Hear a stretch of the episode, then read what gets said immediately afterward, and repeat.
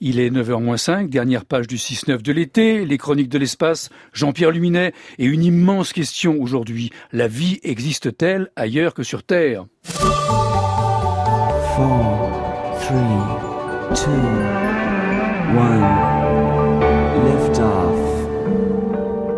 Sommes-nous seuls dans l'univers? Depuis des millénaires, nous nous posons la question sans avoir aucune réponse.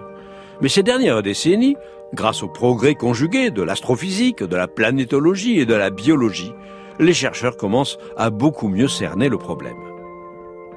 Des expériences en laboratoire ont mis en évidence certaines combinaisons d'éléments chimiques et de molécules à la base du vivant.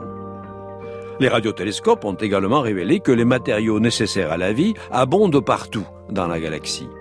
Les lieux les plus propices pour héberger une éventuelle vie extraterrestre sont les surfaces de planètes plus ou moins semblables à la Terre et gravitant autour d'étoiles comparables à notre Soleil. Les premières planètes extrasolaires, dites aussi exoplanètes, ont été détectées dans les années 1990. Depuis, leur liste ne cesse de s'allonger. Lancé en 2009, le télescope spatial Kepler de la NASA est spécialement conçu pour détecter les exoplanètes. Il a confirmé que la majorité des étoiles disposent d'au moins une planète et mis en évidence la forte proportion des astres de taille comprise entre celle de la Terre et celle de Neptune. Selon les dernières estimations, il existerait entre 100 et 1000 milliards de planètes rien que dans notre galaxie et parmi elles, au moins une sur cinq serait une exotère, pouvant héberger une vie comparable à celle qui existe, en particulier lorsqu'elle gravite dans la zone habitable de leur étoile, où il ne fait ni trop chaud ni trop froid pour qu'une atmosphère et de l'eau à l'état liquide puissent subsister. Quant à l'univers dans son ensemble, il contient 1000 milliards de galaxies. Alors au vu de ces chiffres astronomiques, on serait prêt à parier que nous ne sommes pas seuls dans ce vaste cirque. Après tout, euh, la vie est apparue très rapidement ici-bas, il y a 3,8 milliards d'années, quand la Terre était encore chaude et boursouflée de sa naissance tumultueuse. Ceci porte à croire que la bactérie fait son nid dès qu'elle en a la possibilité. Puisqu'il y a beaucoup d'autres planètes dans l'univers et beaucoup de molécules prébiotiques en circulation dans l'espace, on ne voit pas pourquoi la vie n'aurait pas colonisé tous les endroits propices. Ah, c'est ce que soutiennent le bon sens et la plupart des astrophysiciens. Mais pour autant, la preuve n'est pas faite. On ignore toujours comment se produit le saut de la chimie à la biologie. Il ne suffit pas d'avoir des acides aminés et d'autres protéines macérant dans le même chaudron pour fabriquer un être vivant.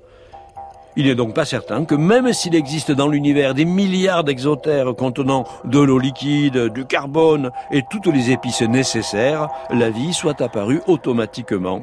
C'est seulement très probable.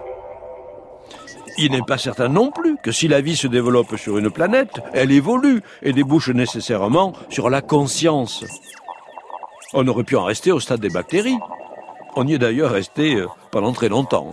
Des vaisseaux extraterrestres auraient pu passer au voisinage de la Terre pendant 3 milliards d'années et ne rien remarquer que des volcans, des déserts et de l'eau.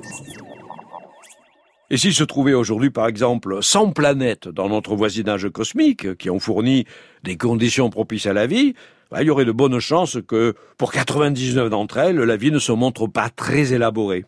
D'où la difficulté qu'il y aurait à la détecter sans même parler d'entrer en communication. Les agences spatiales ont dans leur carton des projets de télescopes en orbite capables de détecter et d'analyser l'atmosphère entourant une planète extrasolaire. Si on venait observer d'importantes quantités d'oxygène libre dans l'atmosphère d'une exotère, on aurait là un indice important de la présence de vie. Mais cette vie pourrait n'être que végétale. Par contre, la présence d'autres gaz biomarqueurs comme le méthane et le dioxyde de carbone pourrait laisser supposer la présence d'animaux et qui sait peut-être même d'une civilisation aussi polluante que la nôtre. Demain, je vous parlerai de trous noirs. Là, au moins, nous sommes certains qu'il ne peut pas y avoir d'habitants. Chronique de l'espace, Jean-Pierre Luminet, réalisation Christophe Imbert. Vous écoutez France Inter, bravo. Il est 9h15 secondes.